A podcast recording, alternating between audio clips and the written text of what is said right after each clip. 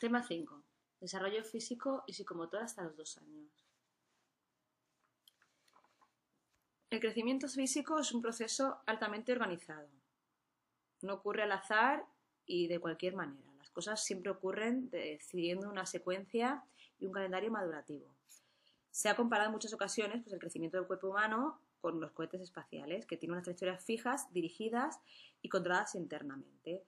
Todo ocurre de una manera controlada, aunque hay un cierto grado de plasticidad y de influenciabilidad por el medio ambiente.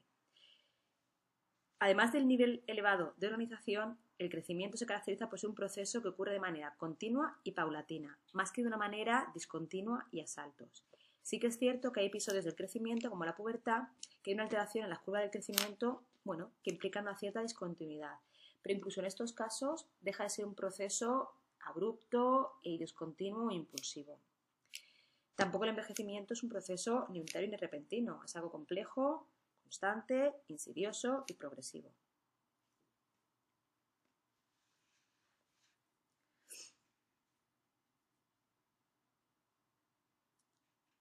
El control directo de este calendario radica, por un lado, en los genes, en la genética corporal, y por otro lado, en las hormonas y en procesos neurológicos. En lo que se refiere a procesos neurológicos, parece que el hipotálamo es el que tiene un papel más importante en la regulación de esos procesos de crecimiento. Este control incluye un proceso normal de crecimiento y también todos los mecanismos correctores, que actúan cuando esas curvas de crecimiento pues, se ven alteradas por situaciones transitorias o puntuales. Eso es lo que se conoce como proceso de recuperación que veremos un poco más adelante. Por esto vemos que en este proceso de crecimiento existen factores internos, como hemos dicho, y también factores externos relacionados con el ambiente y con el entorno.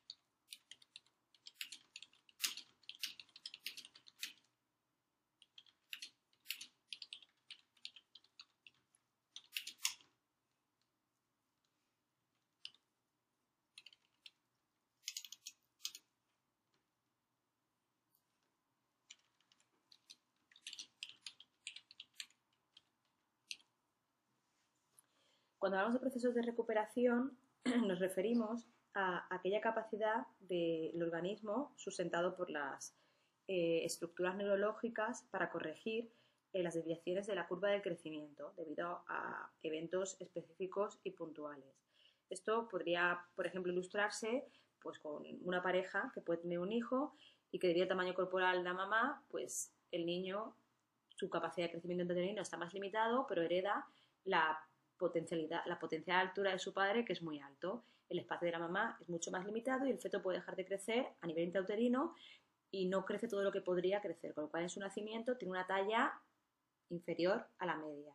En el momento en el que el niño comienza su desarrollo extrauterino y comienza un proceso de crecimiento normalizado, en poco tiempo alcanza y supera al resto de niños, puesto que su potencia, su potencia de crecimiento es, más, es superior al resto.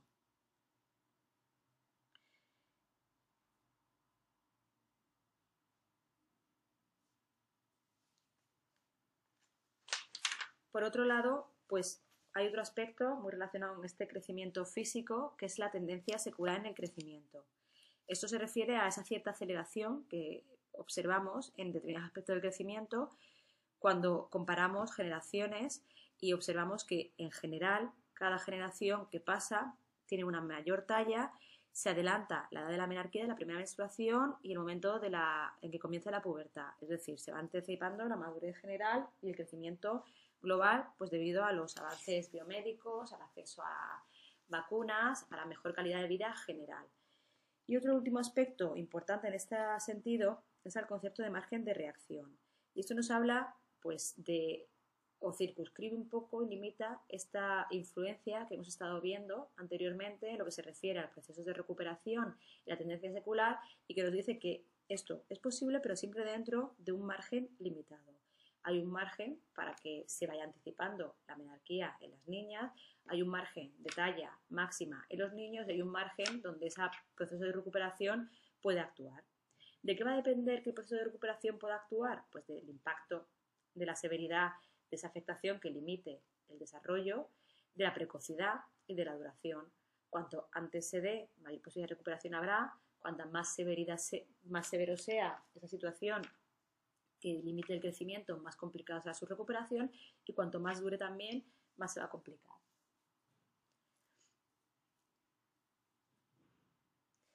En ese sentido, es interesante hablar del experimento realizado por Super Herrera y Mora en el 90 con niños colombianos en riesgo de malnutrición. En este grupo, pues en este experimento se desarrollaron tres grupos de niños de en torno a unos eh, nueve meses, donde el grupo control solo recibió cuidados médicos y había dos grupos experimentales. En uno de ellos, además de cuidados médicos, los padres recibían asesoramiento sobre estimulación, atención y cuidados médicos y además suplementos dietéticos para la madre durante el embarazo y para los niños. Y otro que solo recibía información sobre estimulación de bebés y atención. Se hizo un estudio longitudinal y un seguimiento y en torno a los seis años, eh, después de final de intervención, pues se evaluó el desarrollo físico de estos niños el grupo que superaba al resto, con diferencia del grupo que además de tener un sustento alimenticio, tenía un complemento de vitaminas de alimentación y un asesoramiento correcto de estimulación y de trabajo con los niños, frente al grupo que solamente tenía un nivel de alimentación básico.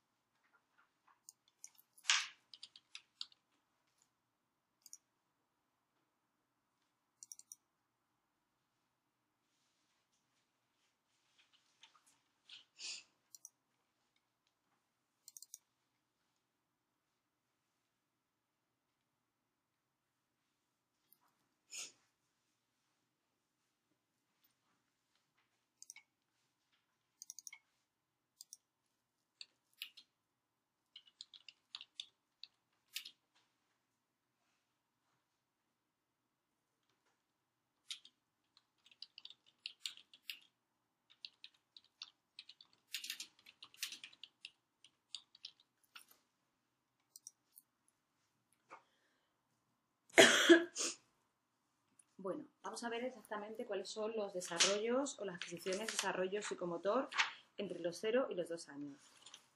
Cuáles son los cambios en la conducta motora y en las habilidades motrices del niño en este periodo.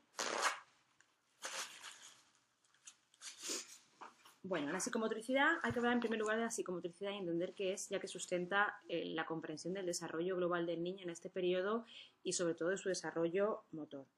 La psicomotricidad se refiere a el desarrollo motor relacionado siempre con el aspecto cognitivo y emocional. Tiene que ver con todas las implicaciones psicológicas que tiene el movimiento, la actividad corporal y cómo se relaciona el organismo y su entorno.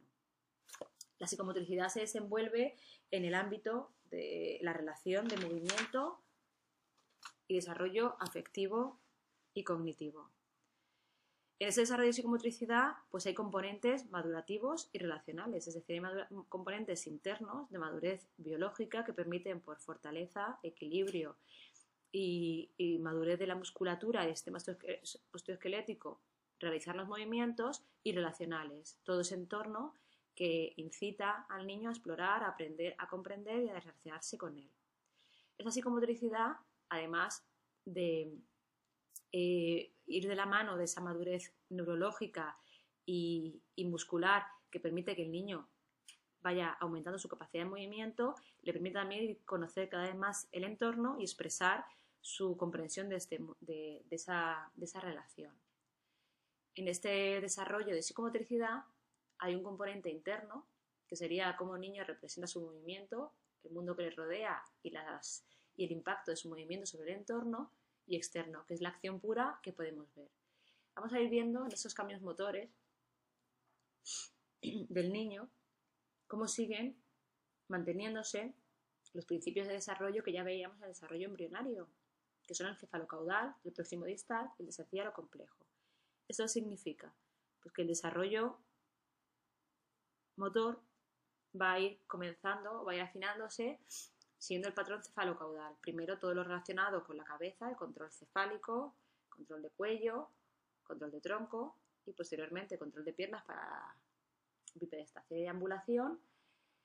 El próximo distal, lo más cercano al tronco y luego las extremidades, primero se controlará el control de brazos y piernas de una manera más burda para hacer un alcance o un arrastre de objetos y que permita la sedestación o el gateo. Y luego el más distal, que el niño pueda manipular, desde hacer la pinza, manipular con soltura objetos para seguir a partir de los seis años con la escritura más compleja. Y luego de lo sencillo al complejo. Todos los movimientos sencillos van a preceder al complejo en su elaboración. Esto nos va a permitir entender el desarrollo motor del niño y también nos permite plantearnos los principios de intervención para buscar inicialmente los sitios más relacionados con ese desarrollo cefalocaudal y posteriormente los más distantes al tronco.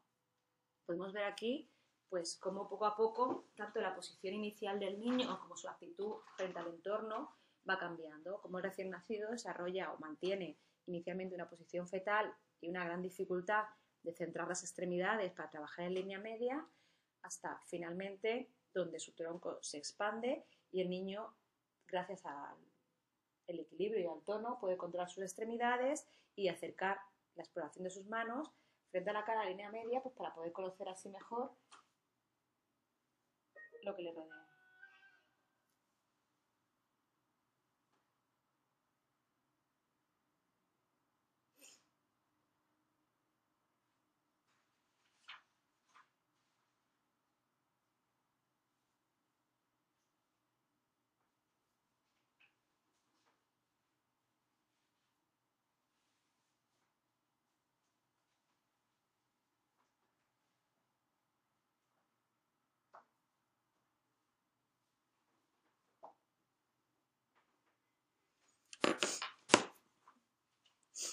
Aquí tenemos una tabla que nos va indicando pues cuáles son las adquisiciones eh, o el proceso de adquisición de hitos motores en el niño a lo largo de los dos primeros años de vida.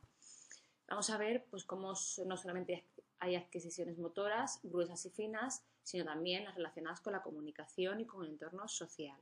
Y vamos a señalar las señales de, los signos de alarma que nos pueden sorprender o pueden llamar la atención de que algo no va correctamente.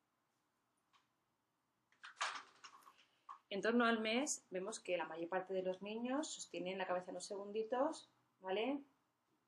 Y que suele aparecer una, hipertonía en los flexores.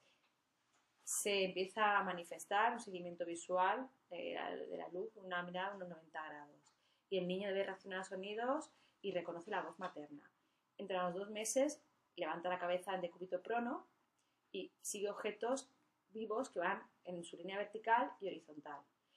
Cuando identifica una fuente de comunicación, cesa momentáneamente la actividad para, identificar la fuente de sonido e intentar interactuar. Suele aparecer la sonrisa como respuesta ante el entorno. Entre los tres meses el niño ya sostiene la cabeza eh, comienza el pataleo libre, se mira las manos y juega con ellas y ya fija y converge la mirada de una manera más controlada y es capaz de pasar la mirada de un objeto a otro. Cuando hay un sonido, lo usa con la mirada. Y empieza las primeras vocalizaciones con sonidos como E, A, O.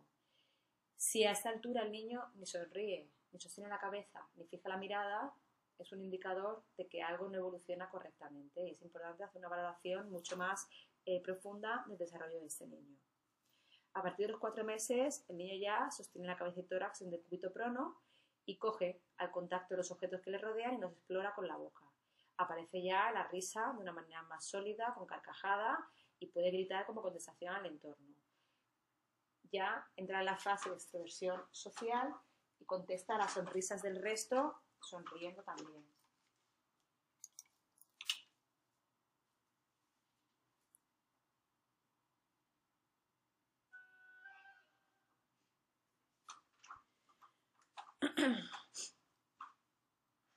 Con cinco meses, sin apoyo, es capaz de sostener tronco y cabeza, se quita un pañuelo de la cara cuando le tapa y busca las fuentes de sonido con la cabeza, hacia un lado, hacia otro. Ya tiene un lazo afectivo más consolidado con el cuidador y con el entorno y es capaz de anticipar algunos juegos y de participar con, con ellos. Con seis meses se sienta con apoyo, se coge los pies y comienza a explorar su cuerpo. Balbucea de una manera más libre y es capaz de responder ante sonidos y voces que se dirigen a él. Vuelve la cabeza hacia el interlocutor para intentar interactuar y podemos ver como signo de alarma fundamental que no muestra interés por coger objetos que le rodean. Con siete meses los volteos están restaurados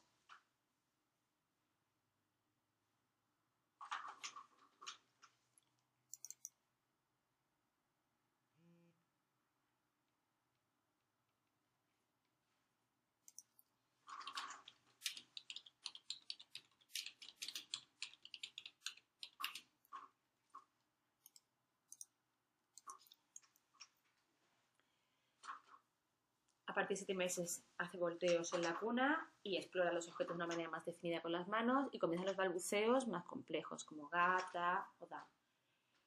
A partir de los ocho meses la sedestación está controlada sin apoyo y comienza a ensayar el gateo. Se pasa objetos de una mano a otra y cuando no alcanza un objeto intenta lograrlo a través del desplazamiento.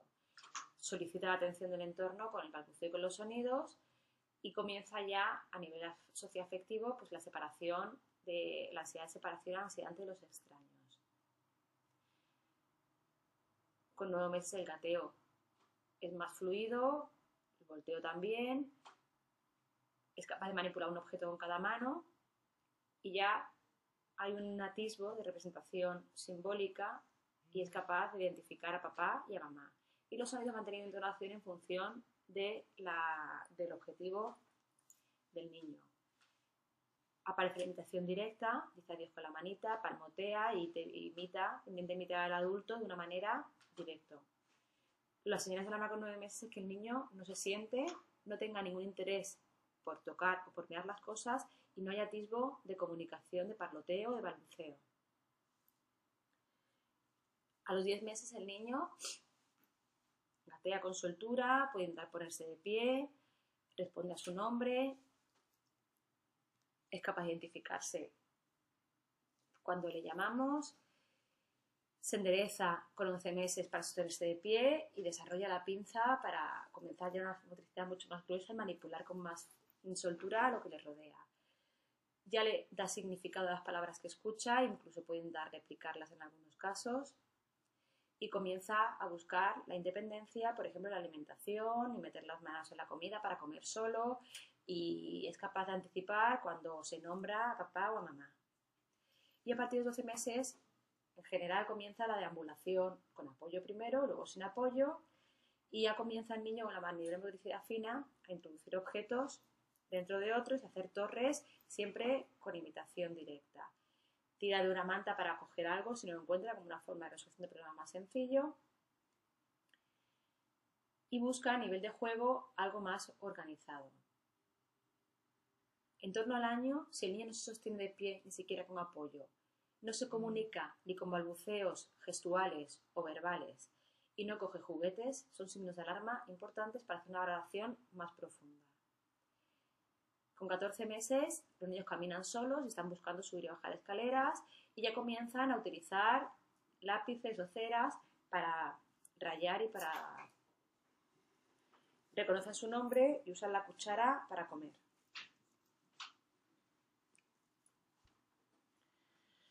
Con 16 meses, el niño sube escaleras. El niño sube escaleras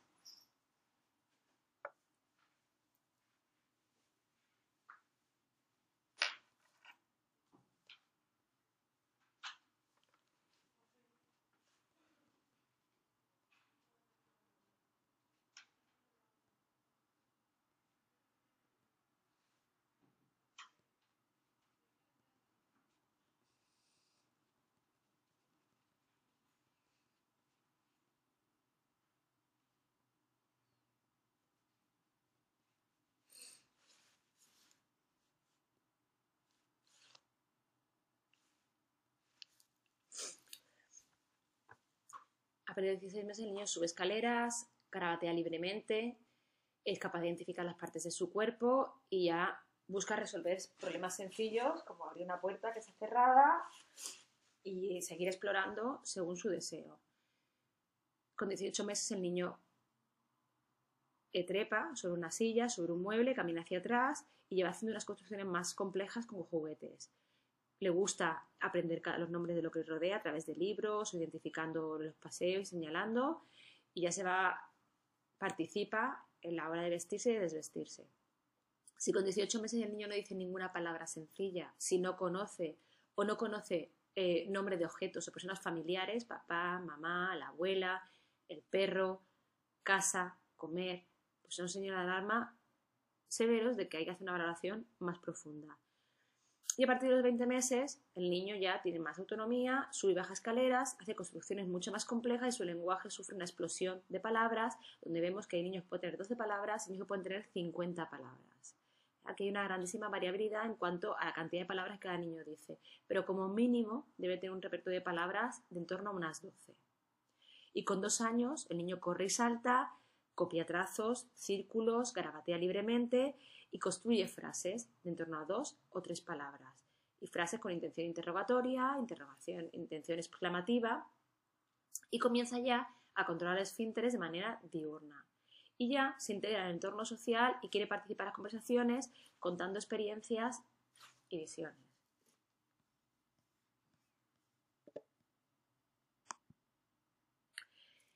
Vamos a ver un vídeo de este primer periodo de vida pero antes de ello, pues quería subrayaros que es fundamental que entendamos que dentro de estos sitios hay diferencias entre bebés, por eso tenemos que saber cuándo se da para la mayoría o no, y hay diferencias en cuanto al estilo de los niños, ya que hay niños que son hipertónicos, con lo cual va a dificultar más el desarrollo de motricidad fina, niños más hipotónicos, de una manera normal, que va a tener un mayor coste en motricidad gruesa, niños normotónicos, niños que su tono general entra dentro de la mayoría de la normalidad. Y que parte de esas diferencias entre niños pues, eh, más nerviosos, niños más tranquilos, niños más curiosos y niños menos curiosos, más habladores o menos habladores. Y todo esto entra dentro de la normalidad. Algo que se puede subrayar es que el género nos marca diferencia a la hora de adquirir hitos de desarrollo psicomotor y que las diferencias son más temperamentales, dentro de la normalidad. Luego estamos ya hablando de diferencias justificadas y causadas por alteraciones severas del desarrollo.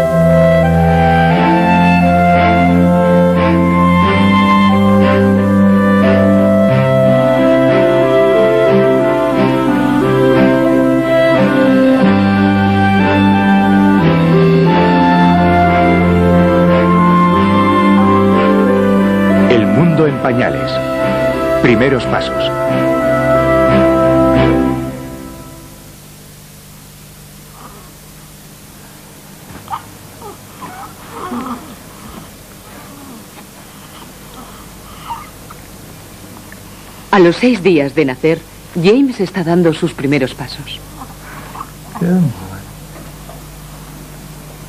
Todavía no puede sostener su cabeza y mucho menos todo su cuerpo. Aunque tiene el reflejo de caminar y lo hace con gran coordinación. Mueve una pierna detrás de la otra. Las articulaciones de la cadera, la rodilla y el tobillo se extienden a la vez. Un bebé humano normal tarda aproximadamente un año en lograr lo que a la raza humana le ha costado conseguir en millones de años de evolución. La capacidad de desplazarse con equilibrio sobre dos piernas.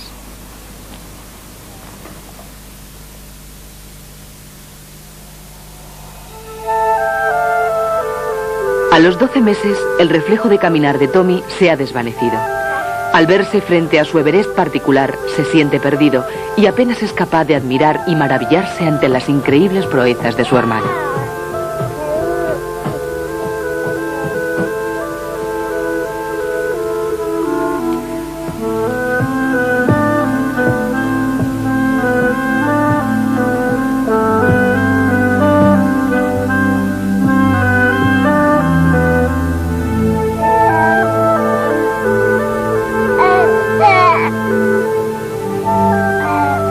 El bebé humano es la más indefensa de todas las crías de primate.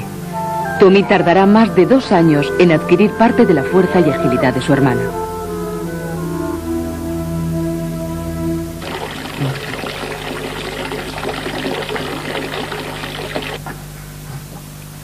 Mucho antes de poder caminar o incluso gatear, los bebés han de adquirir fuerza muscular y coordinación.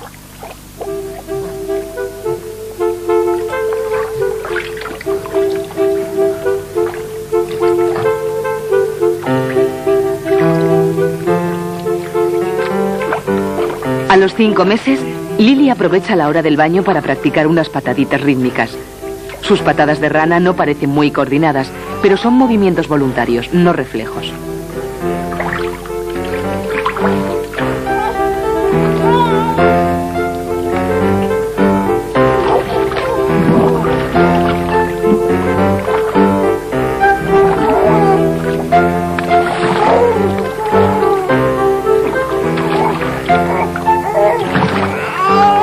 Este ejercicio, Lily va organizando su cerebro poco a poco.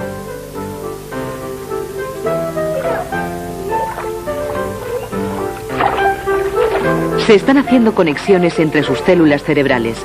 Está construyendo un esquema de movimientos que podrá utilizar cuando tenga la fuerza suficiente para dar los primeros pasos.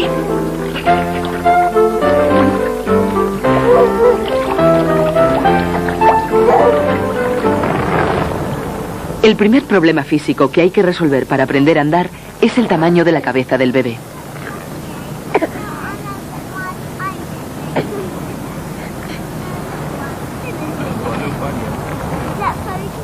Tommy no podría mirar la cometa aunque quisiera.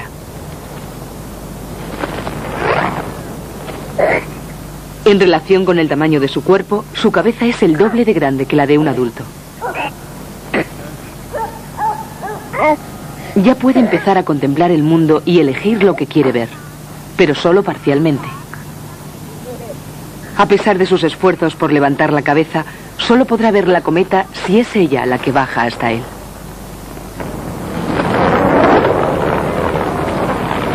No obstante, Tommy está empezando a controlar físicamente su cuerpo por la cabeza. A lo largo de los próximos meses, ese control irá extendiéndose progresivamente al resto de su cuerpo en sentido descendente.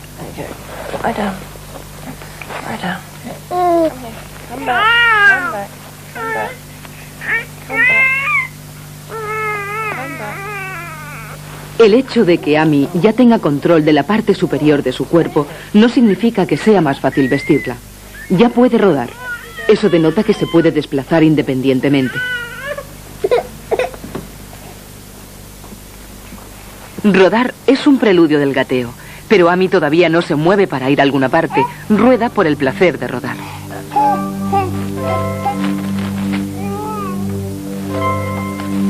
Y este puede ser un deporte peligroso cuando uno todavía no sabe cuáles pueden ser las consecuencias.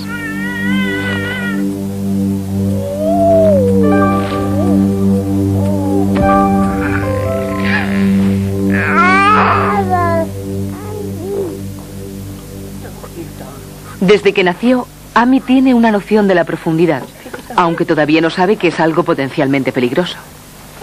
No, no, no, no, no, no. That was a close one.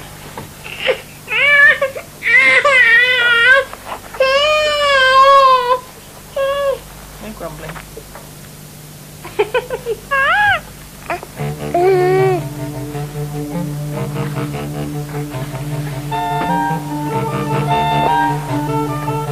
Sentarse es un reto físico tan difícil que normalmente se aprende al revés.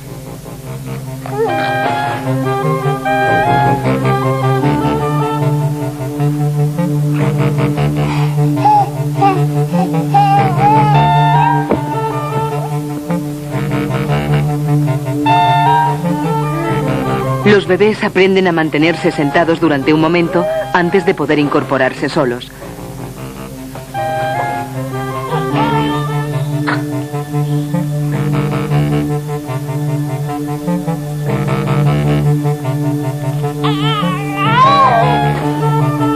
Fracaso también es útil. Los intentos frustrados de Amy por sentarse acaban situándola en una posición adecuada para gatear. Un dato importante a guardar para más adelante. Mantenerse sentado es un paso importante en el desarrollo de un bebé.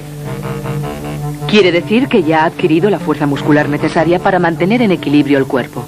Y por primera vez tiene las manos libres para explorar el mundo desde una postura vertical eminentemente humana. A veces algo que se desea puede parecer tan cercano y a la vez estar tan lejos. Taffy está a escasa distancia de la torre. Todavía no ha descubierto la técnica del gateo. Se pone a cuatro patas, pero se queda atascada. Está pisándose los pies con el cuerpo, y cuanto más intenta acercarse, más se aleja.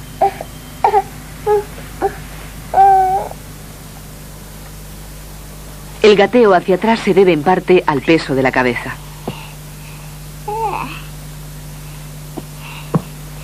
Dado que el control físico todavía está extendiéndose hacia la base de su cuerpo, sus piernas no son tan fuertes como sus brazos.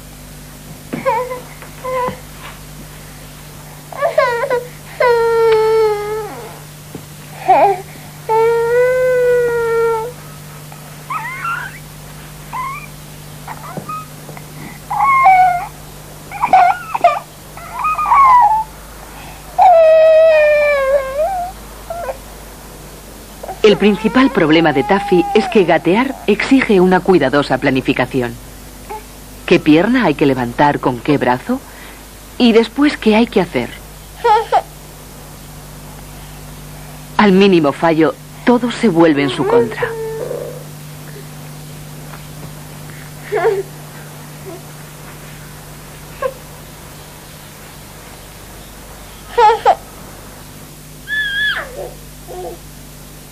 Los bebés suelen resolver estos problemas con rapidez.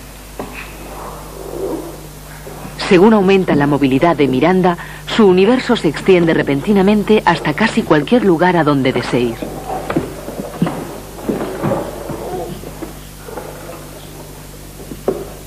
Miranda ha desarrollado su propio sistema para desplazarse, una especie de gateo como el de una foca, idóneo para deambular por resbaladizos suelos de madera.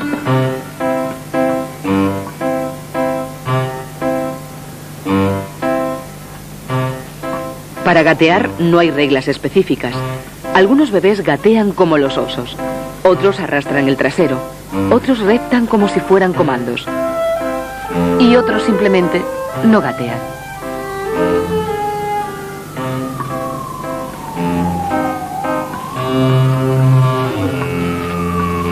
Esta variedad de estilo muestra un aspecto importante del desarrollo humano. Los bebés no están previamente programados. Aprenden a adaptarse mediante la experiencia y este tipo de aprendizaje exige algo más que capacidad de imitación. De no ser así, ¿por qué iban a aprender los bebés a gatear?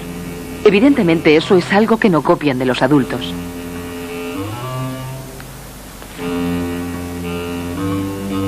Una vez que el bebé ha aprendido a gatear, tiene que decidir a dónde quiere ir. Al mismo tiempo que avanza, debe esforzarse por no olvidar cuál es su destino. De esta forma, al exigir cada vez más a su cerebro, la experiencia de gatear ayuda al proceso de desarrollo intelectual del bebé.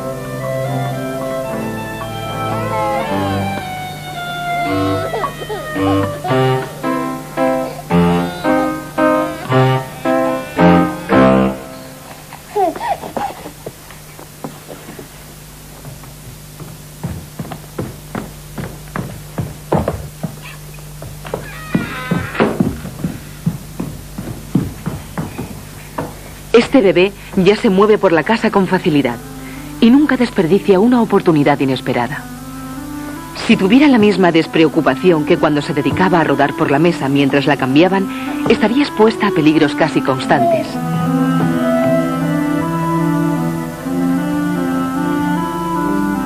Ahora hace una inspección preliminar desde lo alto de las escaleras y de repente el abismo que se abre ante ella parece peligroso.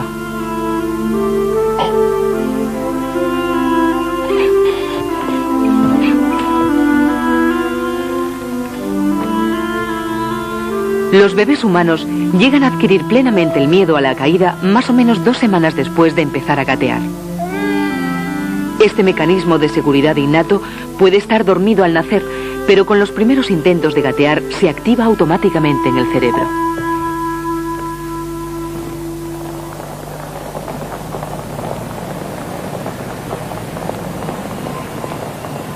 El gateo supone el principio de un tipo de exploración diferente. Al llegar a un nuevo escenario, William empieza a investigar.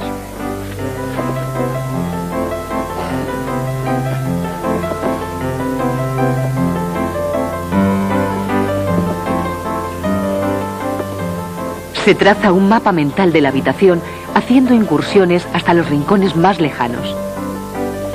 Su madre hace las veces de centro de operaciones, mientras él calcula la posición relativa de las mesas y sillas y de los demás clientes del café. En el tiempo que su madre ha invertido en tomarse una taza de té, él ha cubierto 400 metros con las manos y las rodillas.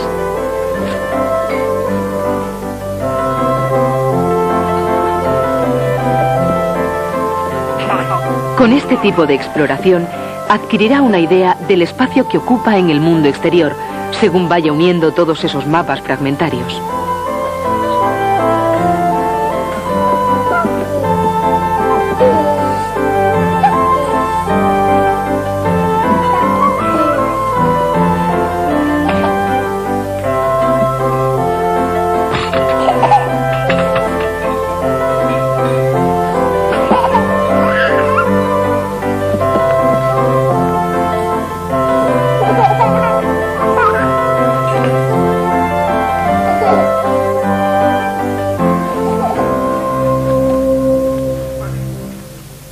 Pero todavía aguarda un desafío más al bebé que gatea.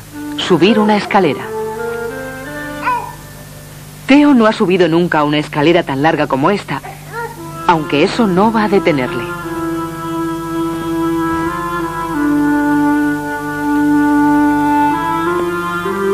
Mientras no vuelva la vista atrás, será capaz de dominar el miedo a caer. Y seguirá avanzando hacia la cumbre.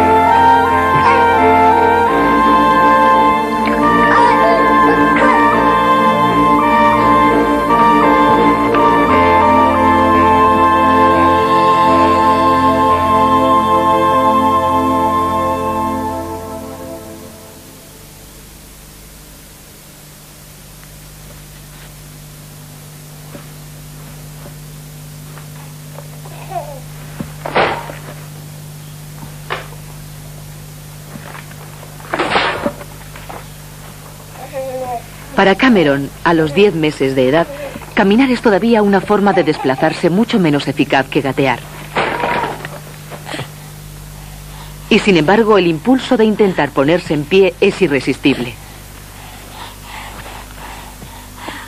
Necesita como mínimo tres puntos de apoyo. Dos pies y un brazo. Dos brazos y un pie. O incluso dos pies y el pecho hasta que se encuentra con un abismo insalvable.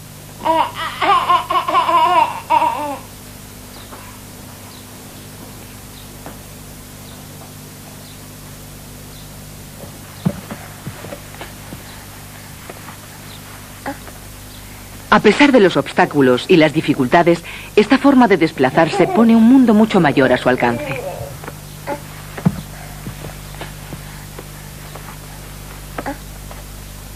Los ojos de un niño que gatea están a unos 22 centímetros del suelo, mientras que al ponerse en pie, esa distancia aumenta hasta 50 centímetros o más. Caminar sirviéndose de apoyos también le permitirá aprender a mantenerse en equilibrio sobre las dos piernas. A Cameron solo le faltan unas semanas para vivir el acontecimiento más importante de su vida hasta la fecha. Walk to mummy, come on. Come on. Come on. Oh. Walk to mummy. Walk to mummy. Walk to mummy. Come on. Walk to mummy. Oh no. Ha hecho falta un año para llegar a este punto. Doce meses de determinación, triunfos y dolorosos errores.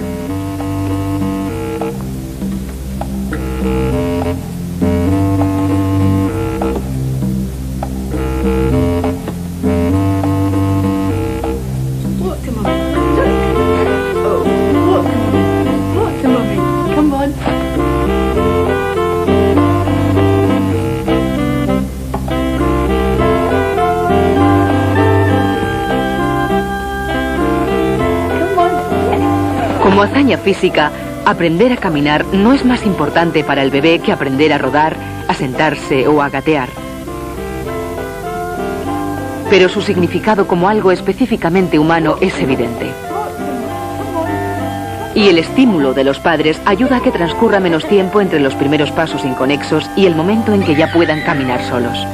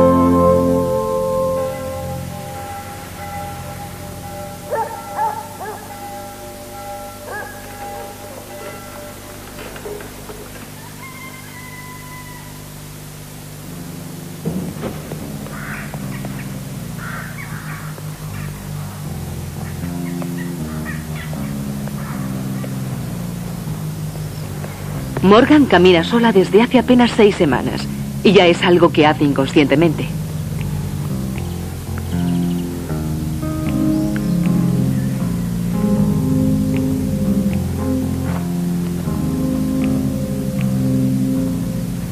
En realidad todavía le falta mucho para dominar la técnica.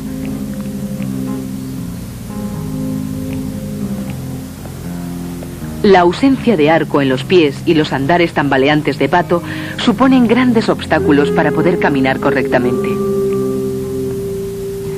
Su sentido del equilibrio no está perfeccionado lo suficiente como para remontar pendientes muy acentuadas.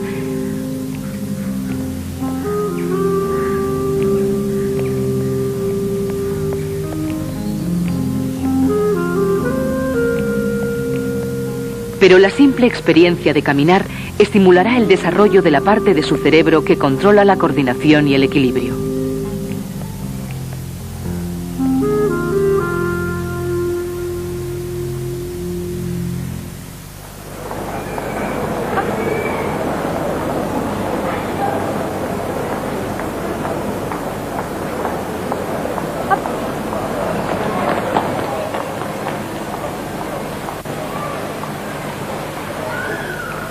Siete meses después de dar los primeros pasos, Nicky camina con mucha más naturalidad que al principio. Y el deseo de explorar el mundo no se ha perdido.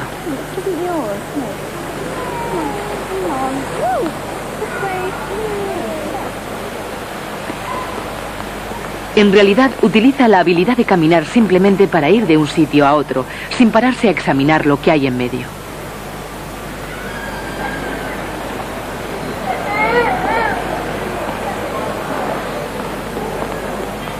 Ahora ya domina un repertorio mucho más amplio de técnicas de movimiento sobre las dos piernas. Sus talones tocan el suelo antes que el resto del pie, algo que no hace ninguna otra especie. Sus articulaciones se han hecho más flexibles, los arcos de sus pies se han desarrollado y camina con mucha más seguridad.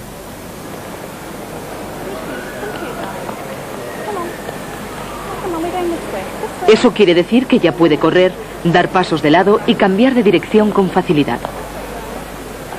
Todo lo que ha aprendido le anima a ir más lejos y ahora es incapaz de resistirse al deseo de ir a cualquier parte y a todas partes.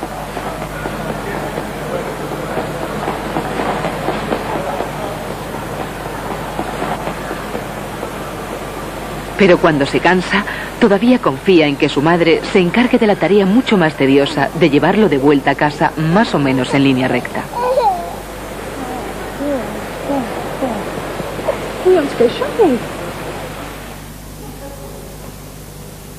A los dos años recién cumplidos, Casper ya lleva más de media vida andando.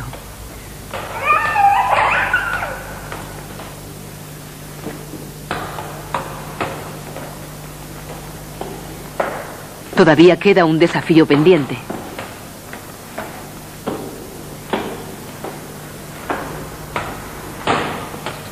Bajar una escalera exige una coordinación y un equilibrio mucho mayores que subirla. Baja los escalones cautelosamente, paso a paso. Y como baja de frente, tiene además que superar el miedo a la caída. Pero con unos pequeños ajustes, Casper se habrá convertido en un sofisticado bípedo hábil y flexible. Si de mayor llega a ser un atleta olímpico, se tratará simplemente de un refinamiento de las técnicas que ha llegado a dominar a lo largo de sus primeros 27 meses de vida.